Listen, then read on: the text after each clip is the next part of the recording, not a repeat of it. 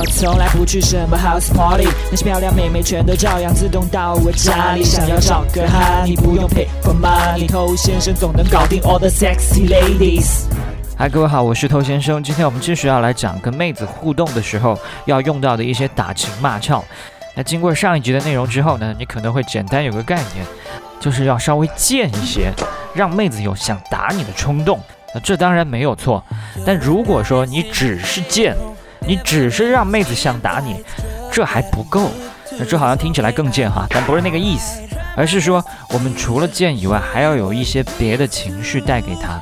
那否则的话，单靠贱就能搞定妹子，那这些会撩妹的、受异性欢迎的，全都是贱货，这是不可能的。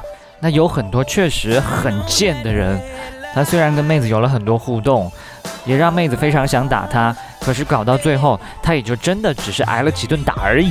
所以除了贱以外，绝对不可以少的就是那种暧昧的情绪。你正在收听的是最走心、最走肾的撩妹节目《把妹宝典》，添加微信公众号 k u a i b a m e i。参加内部课，学习不可告人的撩妹套路。内部客服微信号：a r t t o u。欢迎在节目之外去添加我们的微信公众号。想学习不可告人的内部课程呢，请去添加微信号。那在上一集我们讲了一个重点，就是要跟妹子有贱兮兮的，让她有一种有点好气又有点好笑的这种感觉。那另外一件事情呢，就是我们今天讲的要跟她加上暧昧这件事情。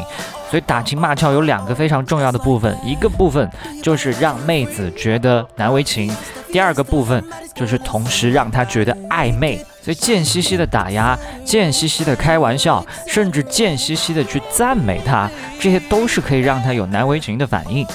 那如果成功的话呢，他的表现形式往往是所谓的打骂。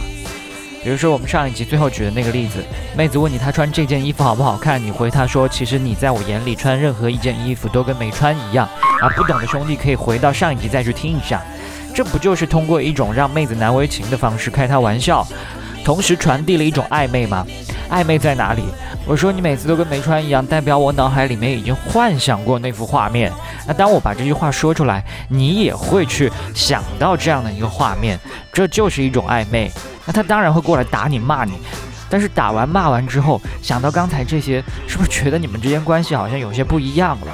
虽然开的这个玩笑，这个画面它没有真实发生，但是有的时候在幻想里面存在那种感觉更加微妙。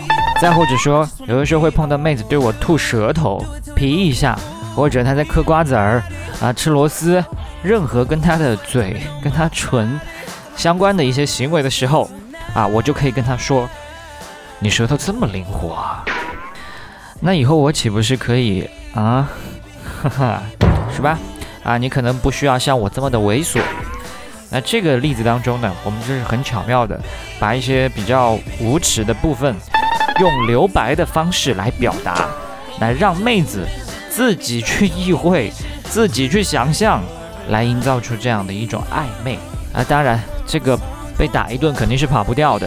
那妹子呢？假装生气来跟你阵阵粉拳捶你胸口的这个过程里面呢，你也可以突然的控制一下节奏，给她停下来，然后很认真的看着她的眼睛，跟她讲：“你生气的时候真好看啊！”猝不及防又是一撩。